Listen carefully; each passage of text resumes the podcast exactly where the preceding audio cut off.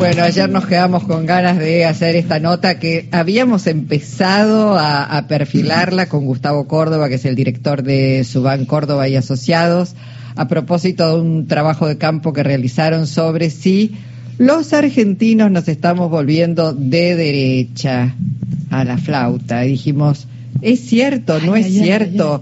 ¿Por qué nos estaremos volviendo de derecha? ¿No nos, ¿No nos interesa la política o sí nos interesa la política o somos contradictorios en las respuestas que damos? Hola Gustavo nuevamente, con Jorge Alperín te saludamos.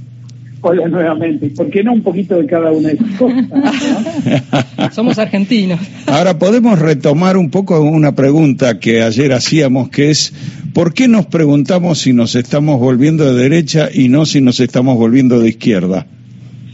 Hay un contexto mundial, ¿no? Que mm, los gobiernos en general, los gobiernos democráticos están con muchos problemas de generar políticas distributivas, eh, políticas que generen calidad de vida, y esto hace eh, que se genere una suerte de recesión democrática, es decir, eh, si miramos a la Argentina, que puede pasar en cualquier lugar del mundo, ¿no? La promesa democrática del 83 en adelante no ha podido resolver los grandes problemas estructurales, la pobreza, etcétera, etcétera, la desigualdad.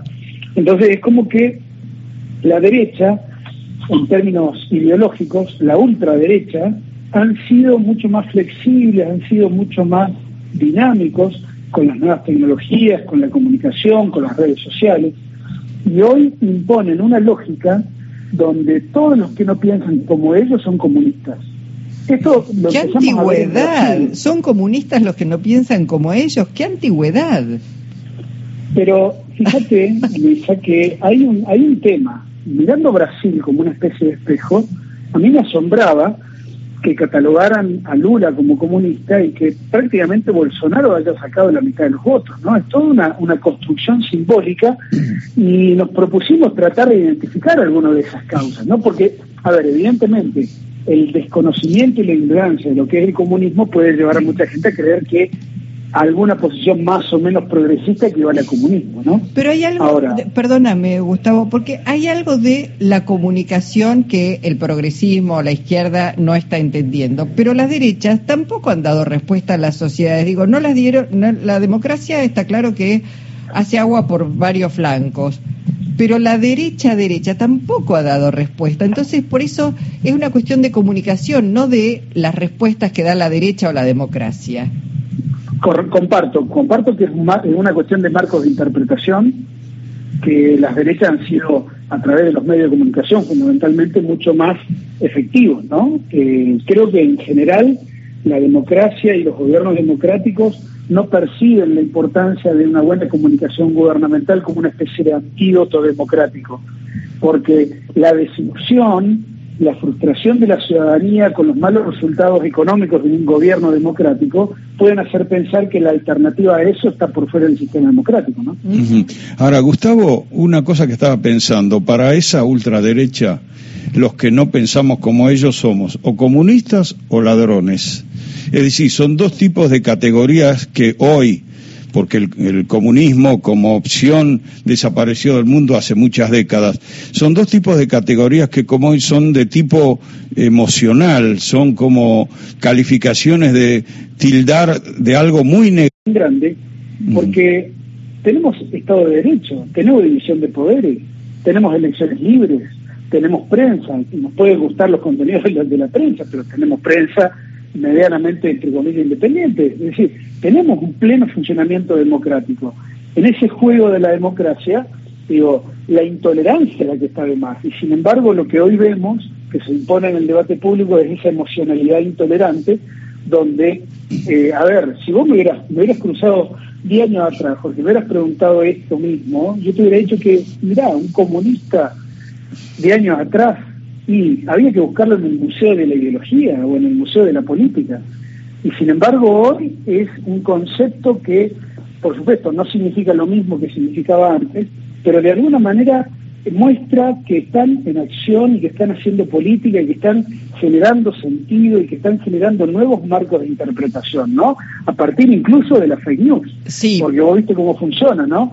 Digo, si yo digo algo mentiroso, pero que está cerca o que pasa cerca de tu prejuicio, vos lo validás automáticamente. Pero está claro que es peligrosísimo porque eh, que te pongan en esa categoría de comunista o de este, izquierdista.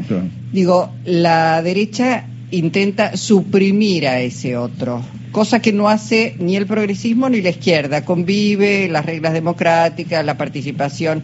En, en la derecha vos ves que no diálogo con ellos, no, digamos, eh, el, intento de magnicidio contra la vicepresidenta es un claro ejemplo de eh, con ellos, bueno, con ellos no, hay que sacarlos del juego eh, y utilizar. Te voy a dar un dato de, de nuestra última encuesta. Nosotros hicimos una pregunta muy directa: si está a favor o en contra de la política. ¿Qué dice? Y detectamos que hay un 23% que está en contra de la política. O casualidad es aproximadamente el mismo voto que obtendría ley en una elección de primera vuelta. Sí. Y analizando un poquito esto de la intolerancia, yo veo muchas similitudes. Por supuesto que habrá personas en la audiencia que están escuchando que quizás no, no me entiendan, pero yo lo equiparo al partido militar que siempre existió en la Argentina, es decir, una representación, digamos, de, personas que le da lo mismo vivir en regímenes autoritarios o en regímenes democráticos, que le da lo mismo vivir en una dictadura o en una democracia, que les duele eh, la mayoría, ¿no? Les duele perder porque son minoría y que tratan de todas las maneras posibles de evitar los gobiernos de las mayorías, ¿no? Entonces, este partido militar, eh, yo lo digo cariñosamente, salieron del closet, ¿no? No van a volver a esconderse, van a, van a integrarse a la vida política argentina. El problema es que en el fondo tienen un espíritu profundamente anti-institucional, antidemocrático, ¿no? Mm, sí. Estaba pensando también que las dos tipos de acusaciones, y coincidimos, que vienen de esa ultraderecha, son de comunista o de corrupto o ladrón, eh, muestran claramente que la fuente de esas acusaciones son es la voz de los propietarios pero no de los propietarios de una vivienda, sino de los propietarios del capital. ¿Quién acusa al otro de comunista? Comunista sería lo peor, la peor imagen es que privar a, otros del derecho de propiedad, digamos, y, y en cuanto a mm, corrupto o ladrón, se está apropiando de una propiedad. Es decir, me suena que claramente es la voz de los propietarios con distintos formatos, el formato Macri, formato Larreta, formato este, Milei, pero de alguna manera de Son ellos... la cara visible en los representantes de un poder real, en realidad, de, ese poder real económico, corporativo. Esas acusaciones no las hace un tipo que no tiene nada, digamos, salvo el dilema que tenemos que eh, en el hoy eh, se ha vuelto algo transversal, ¿no? Y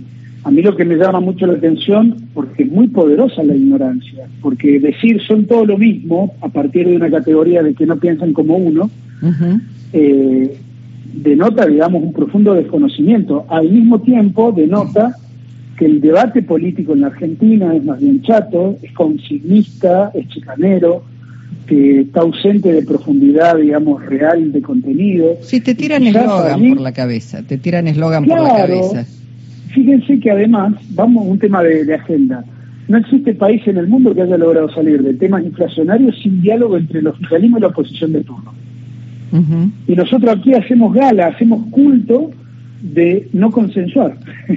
Digo, juntarse de un partido y de otro es fruto, de, es, fruto para que se arme un escándalo gigantesco. Entonces, me parece a mí que las expectativas de la sociedad argentina pueden ir mejorando en la medida que nuestra dirigencia tome conciencia de que ellos fueron los que generaron a mi ley. ¿no? A ver, yo hago este análisis. Cristina Kirchner gobernó ocho años y vino un voto castigo porque la gente, la sociedad argentina votó a Macri y no a Daniel Scioli. Macri gobernó cuatro años y tuvo también su correspondiente voto castigo porque la sociedad no lo votó en la reelección, sino que lo votó Alberto Fernández en esa famosa caso de agosto del 2019. Eh, Alberto Fernández tuvo su voto castigo correspondiente también a los dos años. Fíjense, de este detalle que les estoy contando se desprenden dos grandes cuestiones. La primera, que los tiempos de tolerancia se están acortando. La sociedad argentina tiene menos tolerancia y tiene expectativas económicas, claramente. El segundo aspecto es que dos gobiernos de signo ideológicamente opuestos no estuvieron a la altura de las expectativas económicas. Este es todo un dato para explicar el contexto en el cual surge mi ley, ¿no? Mm. Ahora, entonces, ¿cómo queda la respuesta? ¿Nos hemos derechizado o no?